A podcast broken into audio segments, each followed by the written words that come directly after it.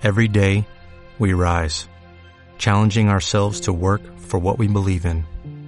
At U.S. Border Patrol, protecting our borders is more than a job, it's a calling. Agents answer the call, working together to keep our country and communities safe. If you're ready for a new mission, join U.S. Border Patrol and go beyond. Learn more at cbp.gov/careers. Existe la creencia de que la exploración espacial es el origen de la ciencia ficción tal como la conocemos. Eh, pocas cosas son más falsas que eso. La ciencia ficción aparece a finales del siglo XIX, al menos la ciencia ficción que conocemos hoy. Autores como Verne, como Wells, inician, abren la brecha para un montón de literatura imaginativa, potente, historias en las cuales problemas nuevos derivados de una sociedad moderna comienzan a ser afrontados o explicados o tratados mediante metáforas, mediante alegorías en las cuales, bueno, el miedo al futuro o la manera como afrontar el futuro está presente. Eh, Melíes, eh, con Viaje a la Luna, con su conocidísima de Paseo de la Luna, logra plasmar correcta e imaginativamente eh, la obra de Verne. Unos años después, cuando el cine es considerado pues un arte cuajado, Fritz Lang se maneja uno de los clásicos definitivos del género y un clásico a nivel bueno fundacional probablemente muchos conozcamos películas de ciencia ficción anteriores. Está Aelita, que es un par de años antes, un par de años anteriores, esta película muda rusa. Pero creo que pocas películas como Metrópolis de Lang han tenido una influencia tan potente y tan devastadora, tan definitoria en el género. Este Gord no está aquí, está dedicado justamente a eso. Metrópolis, de Fritz Lang.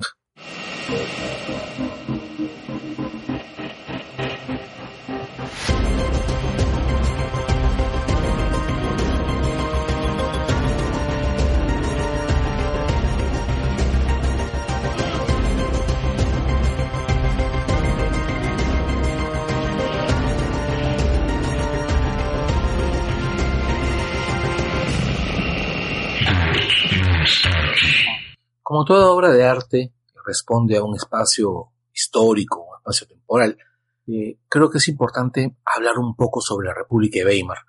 Y en realidad, ¿qué es la República de Weimar? Es un momento, bueno, un momento histórico que atraviesa Alemania después de la Primera Guerra Mundial. ¿Qué ocurre en ese momento?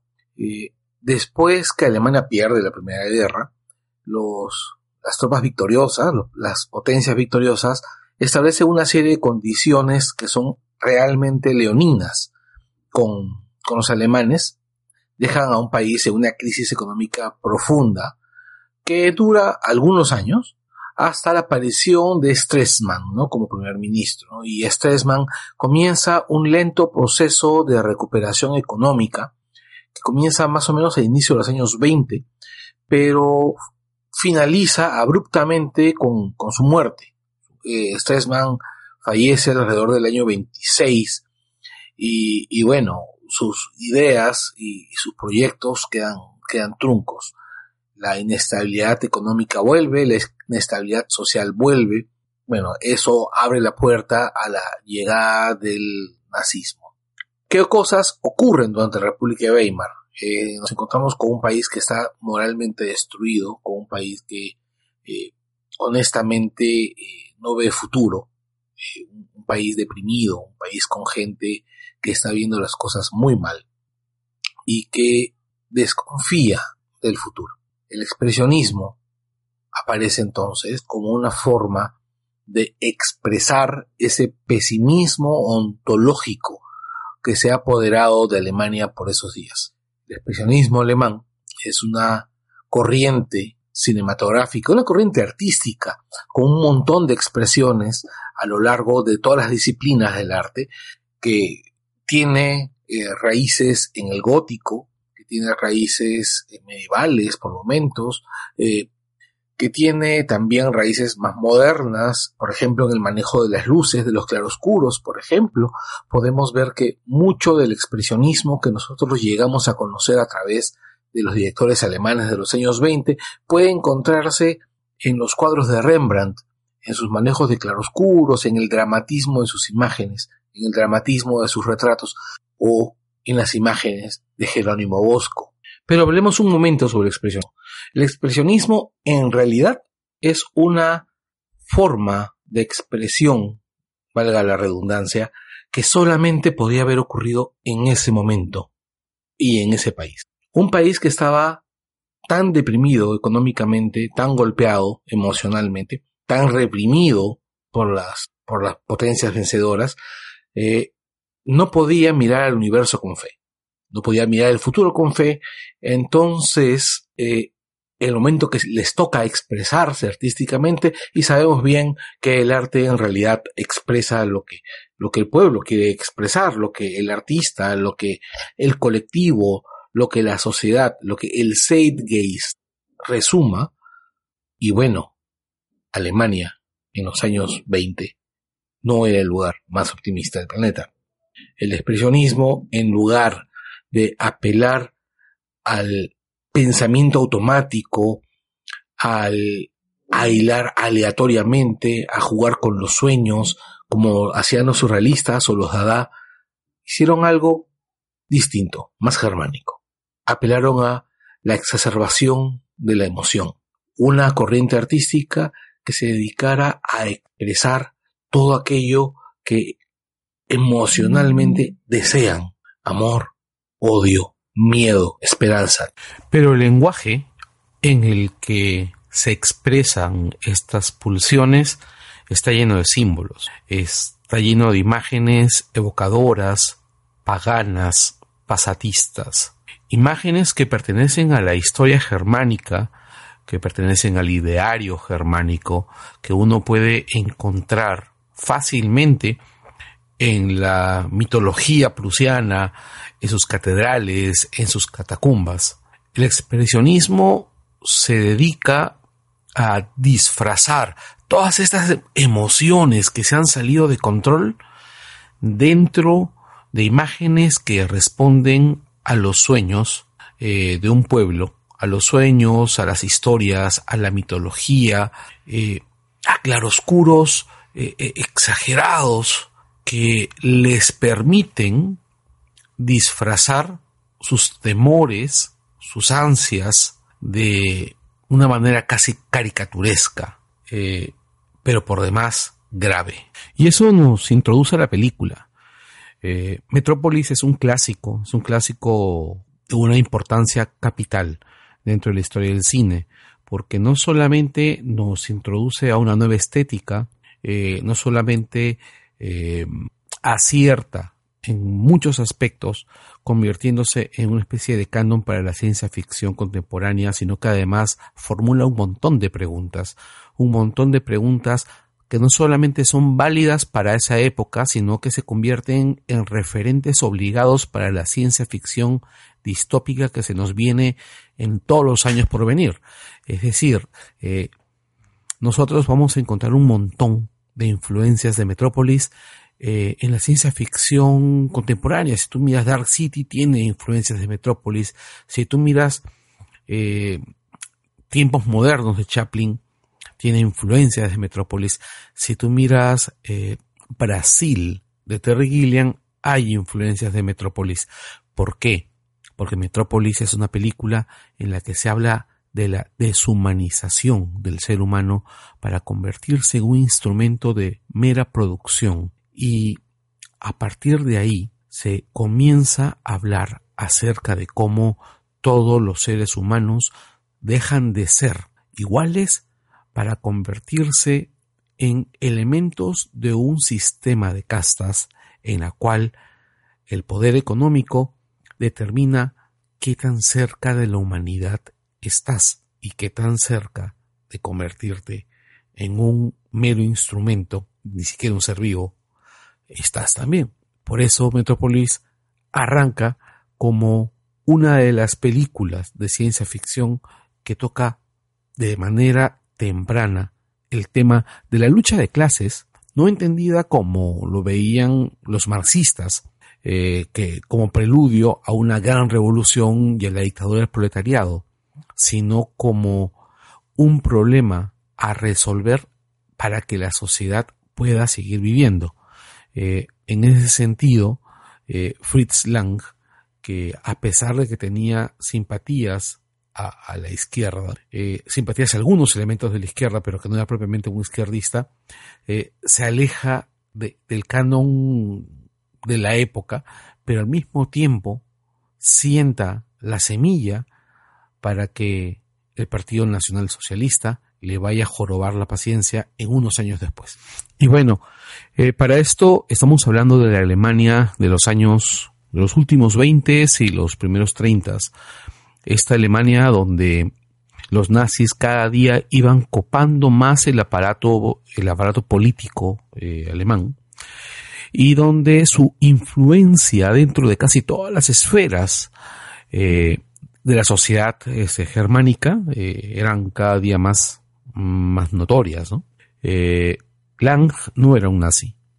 Eh, Lang tenía muy poca simpatía por los nazis. Eso lo ha probado la historia fehacientemente muchísimas veces.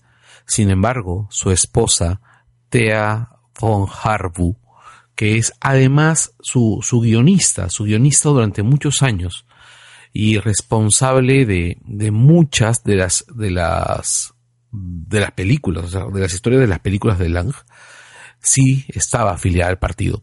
Eh, definitivamente esa es una mancha histórica que le cae de una manera casi injusta porque no tenía mucho que ver este Lang con las ideas de su esposa y de hecho se separa de ella justamente por eso.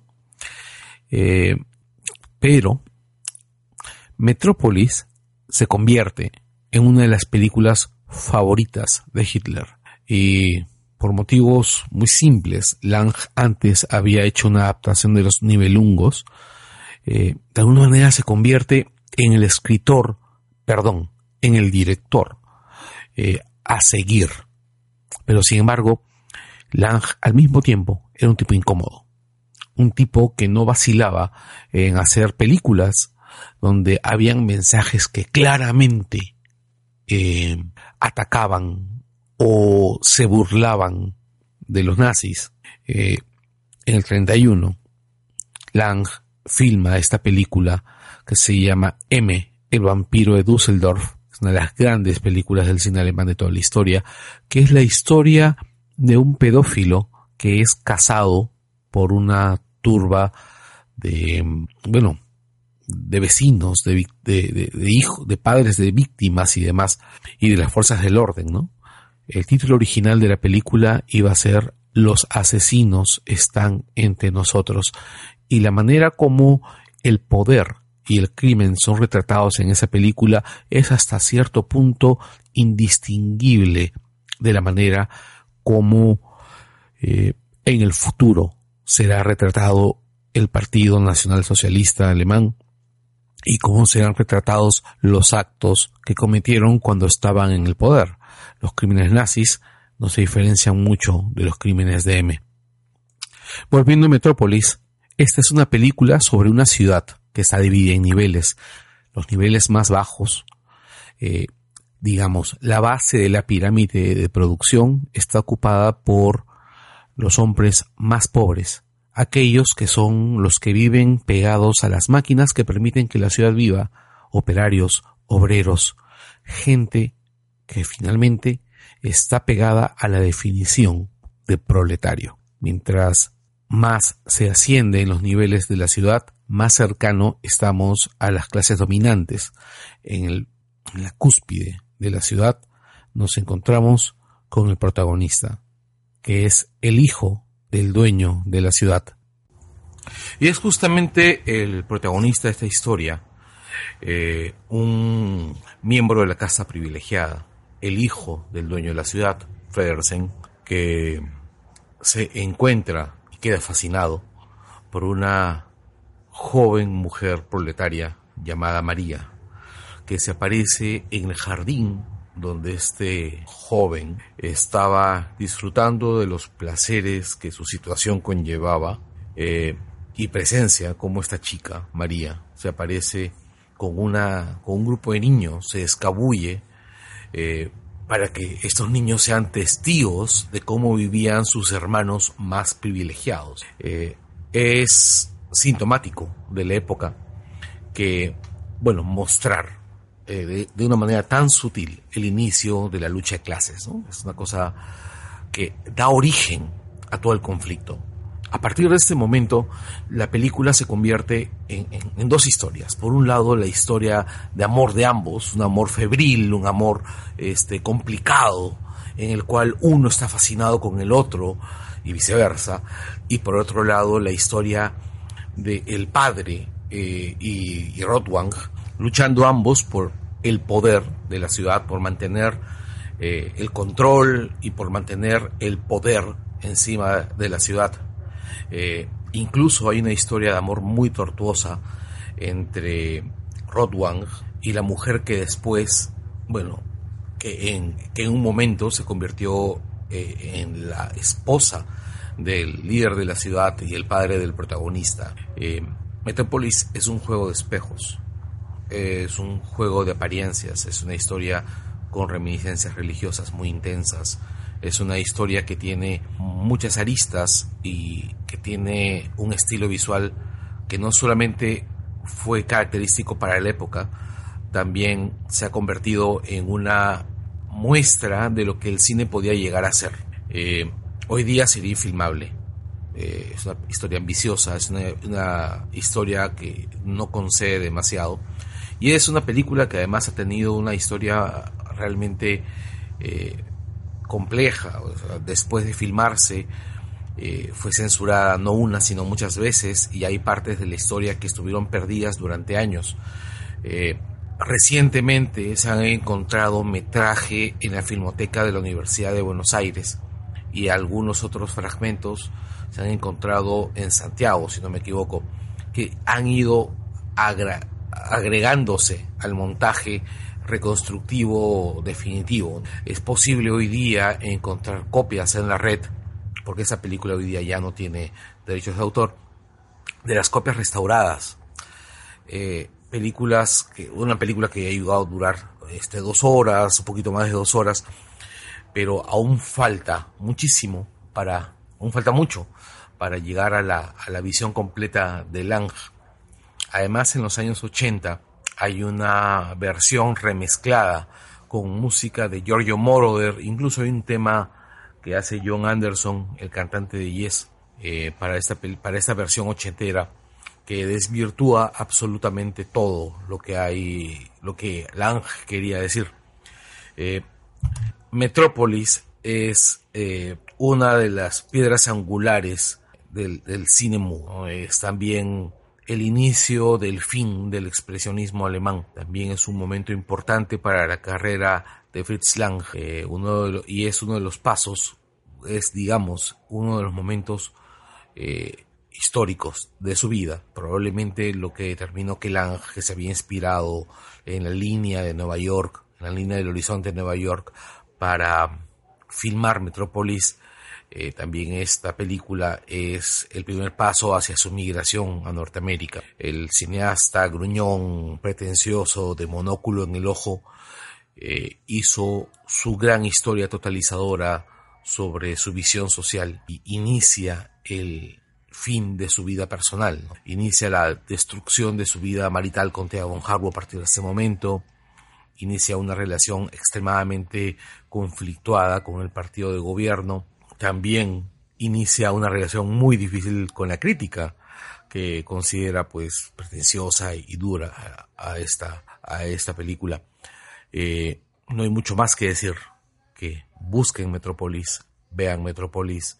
Eh, son dos horas que probablemente les parezcan duras, pero que una vez transcurridas ustedes sentirán que están viendo eh, la justificación de muchos cineastas contemporáneos. Alex Proyas tiene mucho de Metropolis en Dark City. Tim Burton tiene mucho de Lang en muchas de sus películas. Sus dos Batman tienen muchísima influencia. Hay mucha influencia de Metropolis en algunos de los cómics de Batman que hizo Miller. Ustedes eh, van a darse cuenta que hasta qué grado se ha permeado la visión de Lang en las artes visuales contemporáneas. Metrópolis es, digamos, tan importante al nivel visual como el Ciudadano Kane. Eh, es momento que los que no la hayan visto le den una oportunidad y los que la hayan visto eh, y que no se hayan visto el montaje completo que ha salido hace un año o dos, eh, le den una mirada. Hay este, estos, estos rollos encontrados en, en Buenos Aires y Santiago le dan un sentido enorme, sentido enorme a esta, le, dan, suman mucho contenido a esta película. Eh, hasta aquí todo lo que tenemos que decir en esta edición de Gord. Esperamos que no pase tanto tiempo para el siguiente. We are actuaries. In a world filled with unpredictability, we use our math skills to navigate uncertainty. Actuaries make a difference in people's lives across industries and the world. Actuaries have the freedom to work anywhere and according to US News and World Report, we're the 25th top paying career. Make an impact as a fact seeker and a truth teller. Use your math skills for good as an actuary. The world needs you.